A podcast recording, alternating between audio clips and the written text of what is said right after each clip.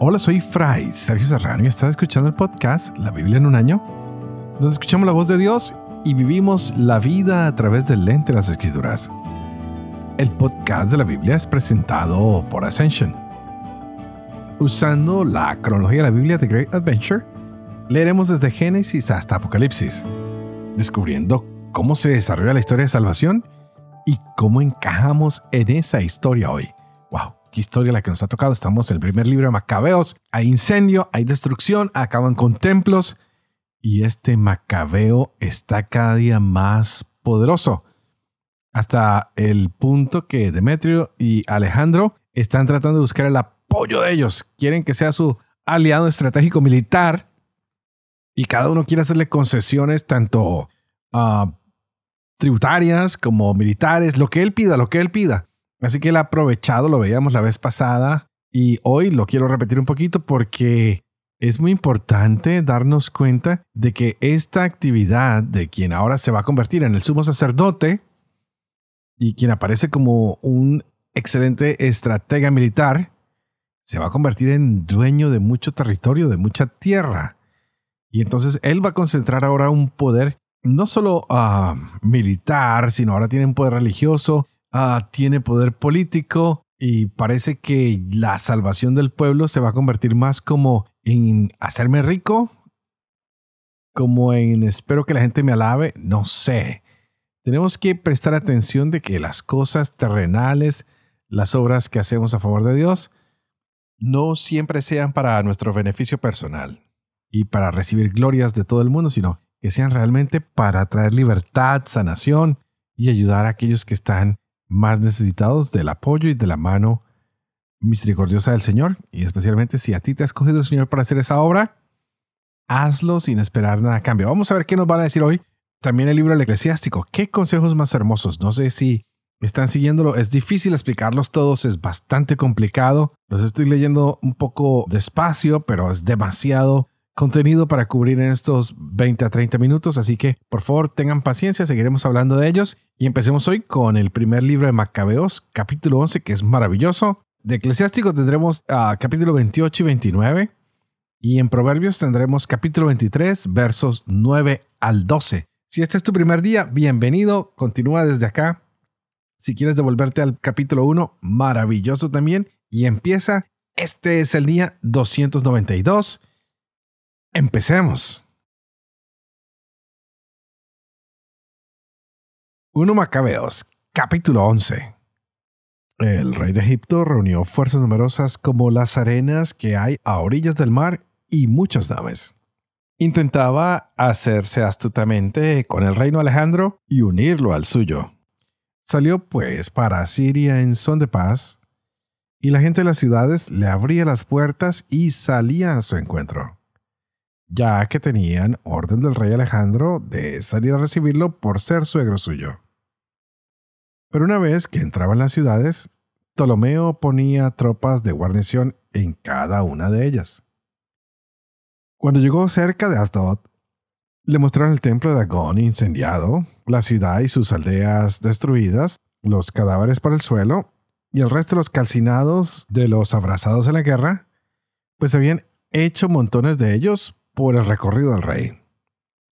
Le contaron lo que Jonatán había hecho para que el rey lo censurara, pero el rey guardó silencio. Jonatán fue al encuentro del rey a Jope con gran fasto. Se saludaron y pasaron allí aquella noche. Acompañó Jonatán al rey hasta el río llamado Eleutros y regresó a Jerusalén. Por su parte, el rey Ptolomeo se hizo dueño de las ciudades de la costa hasta Seleucia Marítima y meditaba planes malvados contra Alejandro. Envió embajadores al rey Demetrio diciéndole, Ven y concertemos entre nosotros una alianza. Te daré mi hija, la que tiene Alejandro, y reinarás en el reino de tu padre. Estoy arrepentido de haberle dado mi hija, pues ha intentado asesinarme. Le hacía estos cargos porque codiciaba su reino dándole pues su hija, se la dio a Demetrio. Rompió con Alejandro y quedó manifiesta la enemistad entre ambos. Ptolomeo entró en Antioquía y se ciñó la diadema de Asia, con lo que rodeó su frente de dos diademas, la de Egipto y la de Asia. En este tiempo se encontraba el rey Alejandro en Cilicia por haberse sublevado la gente de aquella región. Al saber lo que ocurría, vino a luchar contra él. Ptolomeo salió con fuerzas poderosas, fue a su encuentro y lo derrotó. Alejandro huyó a Arabia buscando un refugio allí, y el rey Ptolomeo quedó triunfador.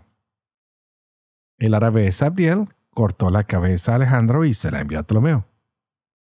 Pero tres días después murió el rey Ptolomeo, y los que estaban en sus plazas fuertes perecieron a manos de los que las habitaban. Demetrio comenzó a reinar el año 167. Por aquellos días juntó Jonatán a los de Judea para atacar la ciudadela de Jerusalén y levantó contra ella muchos ingenios de guerra.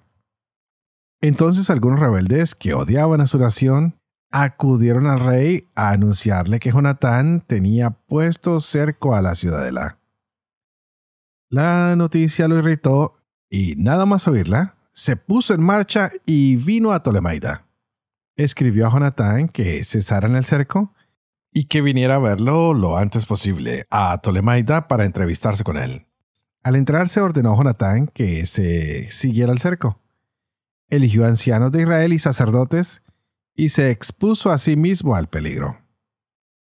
Tomando plata, oro, vestidos y otros presentes en gran cantidad, partió a verse con el rey en Tolemaida y halló gracia ante él. Algunos sin ley de la nación lo acusaron, pero el rey lo trató como lo habían tratado sus predecesores y lo honró en presencia de todos sus amigos. Lo confirmó en el sumo sacerdocio y en todos los honores que antes tenía, e hizo que se le contara entre sus primeros amigos. Jonatán pidió al rey que dejara libres de impuestos a Judea y a los tres distritos de Samaria, a cambio de 300 talentos que le prometía. Accedió el rey y escribió Jonatán una carta sobre todos estos puntos redactado de la forma siguiente. El rey Demetrio saluda a su hermano Jonatán y a la nación de los judíos. Les escribimos también a ustedes una copia de la carta que sobre ustedes hemos escrito a nuestro pariente Lástenes para que la conozcan. El rey Demetrio saluda a su padre Lástenes. Por su buena disposición hacia nosotros, hemos decidido conceder favores a la nación de los judíos, que son amigos nuestros y observan lo que es justo con nosotros. Les confirmamos la posesión del territorio de Judea y de los tres territorios de Aferema, Lida y Ramataín, que han sido desprendidos de Galilea y agregados a Judea con todas sus dependencias en favor de los que sacrifican en Jerusalén, a cambio de los derechos reales que el rey percibía de ellos antes cada año por los productos de la tierra y el fruto de los árboles. En cuanto a los otros derechos que tenemos sobre los diezmos y tributos nuestros, sobre las salinas y coronas que se nos deben, les concedemos desde ahora una excepción total. No será derogada ni una de estas concesiones a partir de ahora en ningún tiempo. Procuren hacer una copia de estas disposiciones que les sea entregada a Jonatán, para ponerla en el monte santo en lugar visible el rey Demetrio, viendo que el país estaba en calma bajo su mando y que nada le ofrecía resistencia, licenció todas sus tropas mandando a cada uno a su lugar, excepto las tropas extranjeras que había reclutado en las islas de las naciones. Todas las tropas que había recibido de sus padres se enemistaron con él. Entonces Trifón, antiguo partidario de Alejandro, al ver que todas las tropas murmuraban contra Demetrio, se fue donde el árabe Jambliku, que criaba al niño Antíoco, y le instaba a que se lo entregara para ponerlo en el trono de su padre.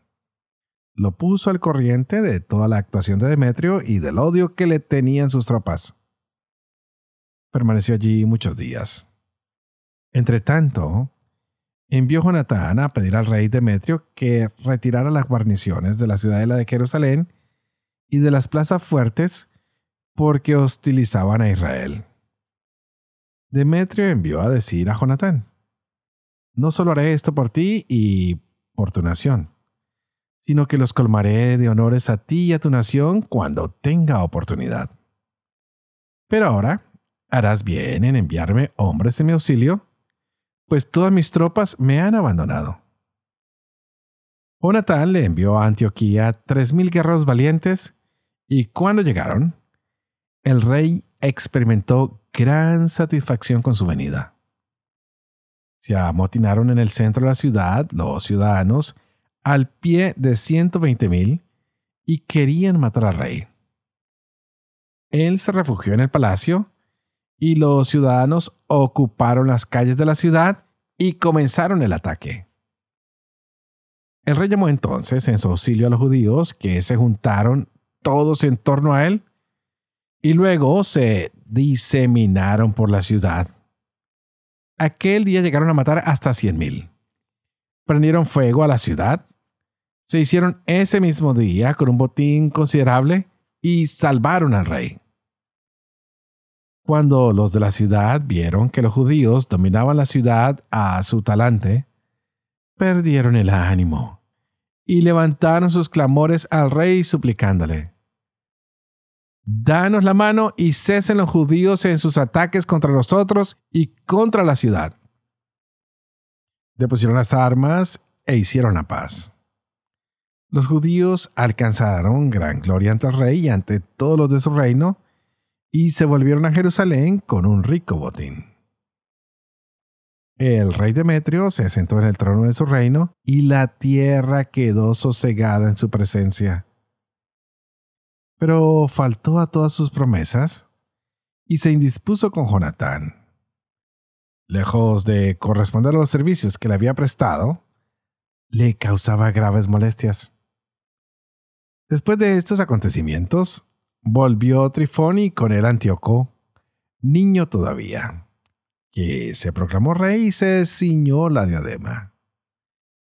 Todas las tropas que Demetrio había licenciado se unieron a él y salieron a luchar contra Demetrio. Lo derrotaron y lo pusieron en fuga. Trifón tomó los elefantes y se apoderó de Antioquía. El joven Antíoco escribió a Jonatán diciéndole, te confirmo en el sumo sacerdocio. Te pongo al frente de los cuatro distritos y quiero que te cuentes entre los amigos del rey. Le envió copas de oro y un servicio de mesa y le concedió autorización de beber en copas de oro, vestir púrpura y llevar fíbula de oro. A su hermano Simón lo nombró estratega desde la escalera de Tiro hasta la frontera de Egipto. Jonatán salió a recorrer la Transeufratina y sus ciudades, y todas las tropas de Siria se le unieron como aliadas. Llegó a Ascalón y los habitantes de la ciudad le salieron a recibir con muchos honores. De allí pasó a Gaza, donde los habitantes le cerraron las puertas. Entonces la sitió y entregó sus arrebales a las llamas y al pillaje. Los de la ciudad vinieron a suplicarle, y Jonatán les dio la mano, pero tomó como rehenes a los hijos de los jefes y los envió a Jerusalén. A continuación siguió recorriendo la región hasta Damasco. Jonatán se enteró de que los generales de Demetrio se habían presentado en Quedex de Galilea con un ejército numeroso para apartarlo de su cargo. Entonces dejó en el país a su hermano Simón y salió a su encuentro. Simón acampó frente a Betsur, la atacó durante muchos días y la bloqueó. Le pidieron que les diera la mano y él se la dio. Les hizo salir de allí, ocupó la ciudad y puso en ella una guarnición. Por su parte, Jonatán y su ejército acamparon junto a las aguas de Genesar y muy de madrugada partieron para la llanura de Azor, donde el ejército extranjero les vino al encuentro en la llanura después de dejar hombres emboscados en los montes. Mientras este ejército se presentaba de frente, surgieron de sus puestos los emboscados y entablaron combate. Todos los hombres de Jonatán se dieron a la fuga, sin que quedara ni uno de ellos, a excepción de Matatías, hijo de Absalón, y de Judas, hijo de Calfi, capitanes del ejército. Jonatán entonces rasgó sus vestidos, echó polvo sobre su cabeza y oró. Vuelto el combate, derrotó al enemigo y lo puso en fuga. Al verlo sus hombres que huían volvieron a él y con él persiguieron al enemigo hasta su campamento en Quedes y acamparon allí. Cayeron aquel día del ejército extranjero hasta tres mil hombres. Jonatán regresó a Jerusalén. Eclesiástico capítulo 28 El vengativo sufrirá la venganza del Señor, que llevará cuenta exacta de sus pecados. Perdona la ofensa a tu prójimo, y cuando reces tus pecados te serán perdonados. Si un hombre alimenta la ira contra otro, ¿cómo puede esperar la curación del Señor? Si no se compadece de su semejante, ¿cómo pide perdón por sus propios pecados? Si a él, un simple mortal, guarda rencor, ¿quién perdonará sus pecados? Piensa en tu final y deja ya de odiar. Recuerda la corrupción y la muerte y sé fiel a los mandamientos. Recuerda los mandamientos y no guarda rencor a tu prójimo. Recuerda la alianza del Altísimo y pasa por alto la ofensa. Apártate de disputas y evitarás el pecado, porque el violento atiza las disputas el pecador ensarza a los amigos, siembra discordia entre los que están en paz, según sea la leña, así arde el fuego. Según sea su violencia, se extiende la disputa, según sea la fuerza del hombre, así es su furor. Según sea su riqueza, crece la ira. Riña repentina enciende el fuego. Disputa precipitada hace verter sangre. Si sopla sobre una chispa, prenderá. Si le escupas encima, se apagará, y ambas cosas salen de tu boca. Maldice al mentiroso que pasa el soplo, que ha perdido a muchos que vivían en paz. A muchos ha sacudido la lengua calumniadora, los ha dispersado de nación en nación, ha arrasado ciudades fuertes y ha arruinado familias de príncipes. La lengua calumniadora ha repudiado mujeres excelentes, privándolas del fruto de sus trabajos. El que le hace caso no encontrará descanso ni plantará su tienda en paz. Un golpe de látigo produce moratones. Un golpe de lengua quebranta los huesos. Muchos han caído a filo de espada, pero no tantos como las víctimas de la lengua. Dichoso el que de ella se protege, el que no ha probado su furor el que no ha cargado su yugo, ni ha sido atado con sus cadenas, porque su yugo es de hierro y sus cadenas de bronce. Trágica es la muerte que ocasiona. Es mucho mejor el abismo, pero no tiene poder sobre los piadosos. En sus llamas no se quemarán. Los que abandonan al Señor caerán en ella. En ellos prenderá y no se apagará. Como león se lanzará contra ellos como una pandera los desgarrará. Mira, vaya tu hacienda con espinos, guarda bien tu oro y tu plata. Balanza y pesos para tus palabras, puerta y cerrojo para tu boca. Guárdate bien de resbalar con la lengua, no sea que caigas ante el que te acecha. El hombre misericordioso presta a su prójimo. Quien le brinda ayuda guarda los mandamientos. Presta a tu prójimo cuando pase necesidad y por tu parte restituye lo prestado a su debido tiempo. Mantén tu palabra y sé leal con él, y en toda ocasión encontrarás lo que necesitas. Muchos pretenden adueñarse de lo prestado y ponen en dificultad a quienes los ayudaron. Antes de recibir el préstamo, besan las manos del prójimo y humillan la voz para conseguir su dinero. Pero a la hora de restituir, dan largas responden con evasivas y echan la culpa a las circunstancias. Si consigue pagar, el otro recibirá apenas la mitad y aún lo considerará como una ganga. En caso contrario, perderá su dinero y se habrá ganado sin necesidad un enemigo que le devolverá maldiciones e insultos, y en lugar de honor, le devolverá desprecio. Así que muchos se niegan a prestar dinero, no por malicia, sino por miedo a que los despojen sin razón.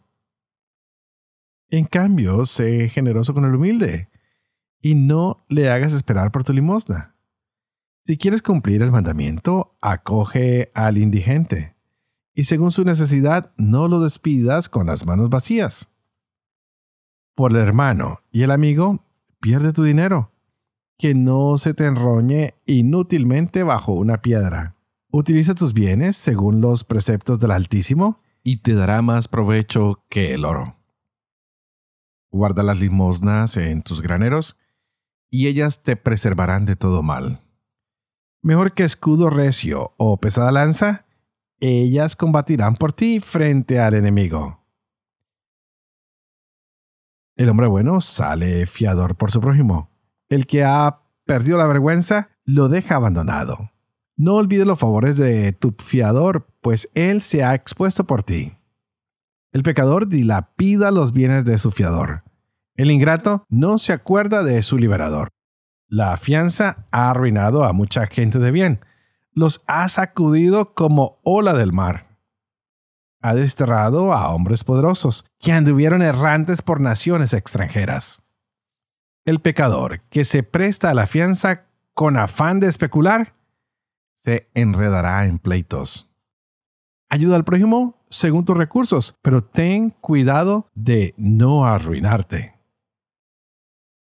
Lo indispensable para vivir es agua, pan, vestido y una casa para cobijarse. Más vale vida de pobre bajo techo de madera que grandes banquetes en casa ajena. En lo poco y en lo mucho pon buena cara y no escucharás reproches de tu huésped. Triste vida andar de casa en casa. Allí donde te hospedes no podrás abrir la boca. Recibirás humillado hospedaje y bebida y encima tendrás que oír palabras hirientes. Pasa, forastero, pon la mesa. Si tienes algo a mano, dame de comer.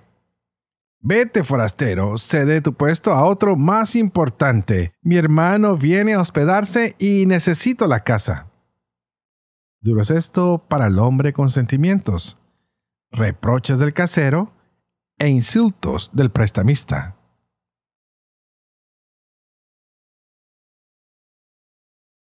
Proverbios capítulo 23, del 9 al 12. No hables a oídos del necio, porque despreciará tus sensatas palabras. No desplaces los linderos antiguos, ni invadas el campo del huérfano, porque su defensor es poderoso y defenderá su causa contra ti. Aplica tu mente a la instrucción y tu oído a las palabras de la experiencia Padre de amor y misericordia, tú que haces elocuente la lengua de los niños, educa también la mía, e infunde en mis labios la gracia de tu bendición. Padre, Hijo y Espíritu Santo. Y a ti te invito para que juntos le pidamos hoy al Dios del cielo que nos mande ese Espíritu Santo para que abra nuestra mente y nuestro corazón y podamos deleitarnos en esta palabra, pues el rey de Egipto ha reunido un ejército numeroso tan grande como la arena que está a orilla del mar. También puso muchísimos barcos, pues quería apoderarse del reino de Alejandro, un hombre muy astuto, y quería quitarle todo a Alejandro para agregarlo a su reino. Increíble. Esto es la fragilidad de los pactos que hay entre emperadores, que siempre están mediados por engaños, por calumnias. Ah, no está siempre la verdad ahí, hay mucha ambición, el poder lo quiere acaparar una sola persona, la codicia se abre y entonces como resultado hay muerte. Algo diferente es el pacto de Dios, quien siempre es fiel, quien siempre es misericordioso, que siempre está dando. Hay que pensar en esto. Tenemos un Dios que quiere hacer un pacto para que vivamos en justicia, para que vivamos en amor, para que tengamos un mundo en el cual haya respeto, haya dignidad. Pero en estos pactos de hombres a través de la historia, parece que se repite siempre la ambición del poder. Y hoy están otra vez los enemigos de Jonatán hablando en su contra y van donde Demetrio a acusarlo una vez más. Y Demetrio invita a Jonatán, no para regañarlo castigarlo, sino para que sea su amigo. Qué hombre más diplomático, más inteligente. Se junta con Jonatán y le da privilegios. Se hace el generoso, se hace el bondadoso. Pero Jonatán es traicionado. Wow. Se repiten estas historias donde no se puede confiar ya en nadie. Y Jonatán queda entre la espada y la pared otra vez, entre dos hombres poderosos que quieren disfrutar de su amistad. Así que de aquí en adelante veremos cómo Jonatán va a luchar, pero parece que ya es tiempo de que su hermano tome el poder. Este será Simón el Macabeo. Hay grandes homenajes para Jonatán, hay grandes batallas que él tiene, pero hoy veíamos cómo lo abandonó su ejército. Y dos de sus más fieles oficiales se quedan con él. ¿Y qué hace el renegar? No, todo lo contrario. Ora y empieza a hacer penitencia, se tira arena a sí mismo y sigue luchando contra el ejército enemigo. Y lo que parecía una derrota, Dios lo convierte en una victoria. Pues Jonatán tiene el apoyo de Yahvé. Dios está con él, sale en su defensa. Y todo esto porque desde Matatías, su padre, esta familia ha sido escogida para liderar esta campaña militar de liberar a sus hermanos. La oración de Jonatán no fue en vano. Yahvé la escuchó y salió en su defensa. Qué lindo que hoy lucháramos por la justicia. Lo veíamos en este libro el eclesiástico, de hacer las cosas bien, no ser usureros, hacer favores, ayudar al que necesita, los fiadores, no tener miedo, aunque es temeroso.